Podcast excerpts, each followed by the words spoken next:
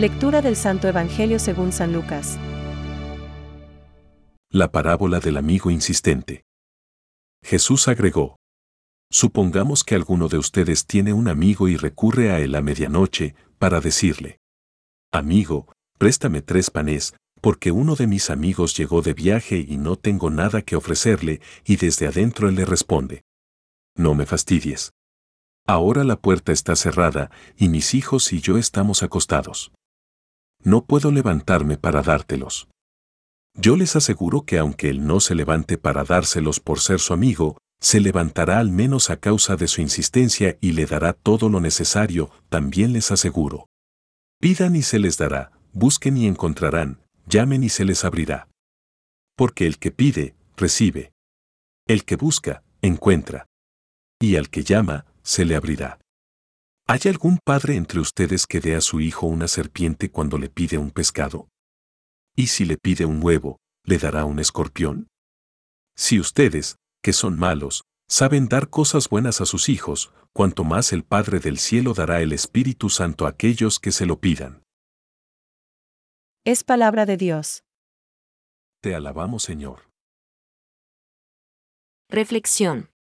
El Padre del cielo dará el Espíritu Santo a los que se lo pidan.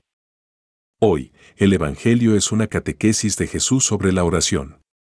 Afirma solemnemente que el Padre siempre la escucha. Pedid y se os dará. Buscad y hallaréis. Llamad y se os abrirá. Lucas 11:9. A veces podemos pensar que la práctica nos muestra que esto no siempre sucede, que no siempre funciona así.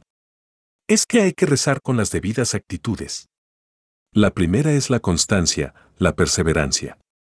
Hemos de rezar sin desanimarnos nunca, aunque nos parezca que nuestra plegaria choca con un rechazo o que no es escuchada enseguida. Es la actitud de aquel hombre inoportuno que a medianoche va a pedirle un favor a su amigo. Con su insistencia recibe los panes que necesita. Dios es el amigo que escucha desde dentro a quien es constante.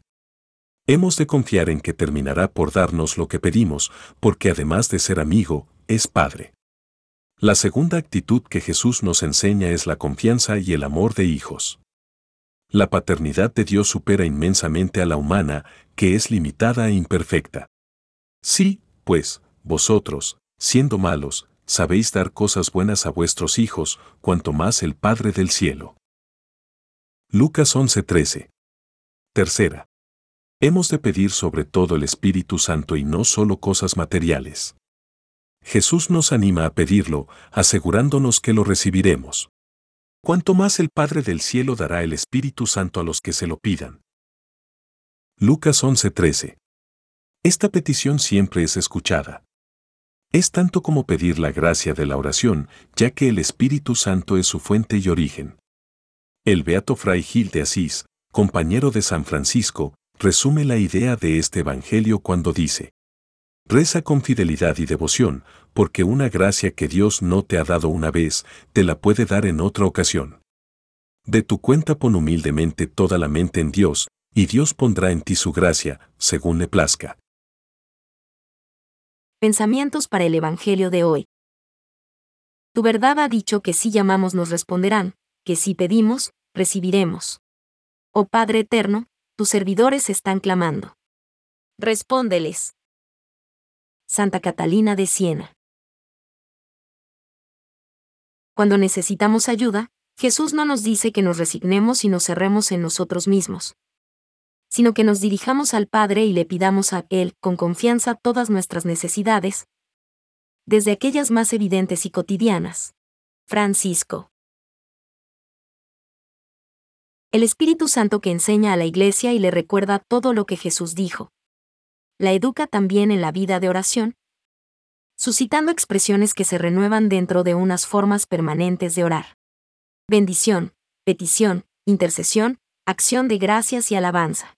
Catecismo de la Iglesia Católica, número 2.644.